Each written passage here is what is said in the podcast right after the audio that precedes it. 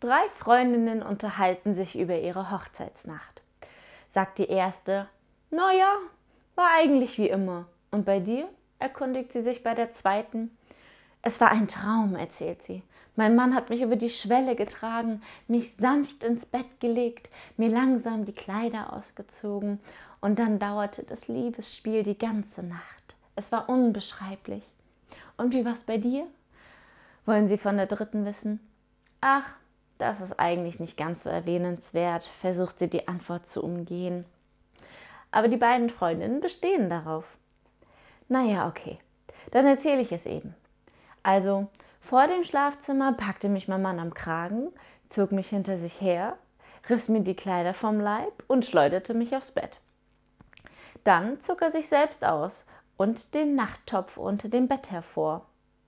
Er stellte ein Bein in den Topf, pinkelte sich am Bein herunter und sagte Das will ich von heute an auch von dir sehen. Ich kann das Geplätscher nicht mehr hören.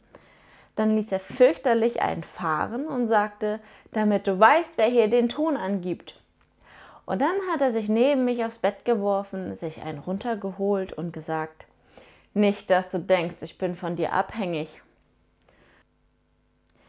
Die Freundinnen sahen sich ganz bestürzt an. Und dann ist zwischen euch gar nichts weitergelaufen? fragten sie. Ja doch, später lief dann doch noch was. Und das war zuerst für mich auch ganz schön. Und ich begann lustvoll zu stöhnen.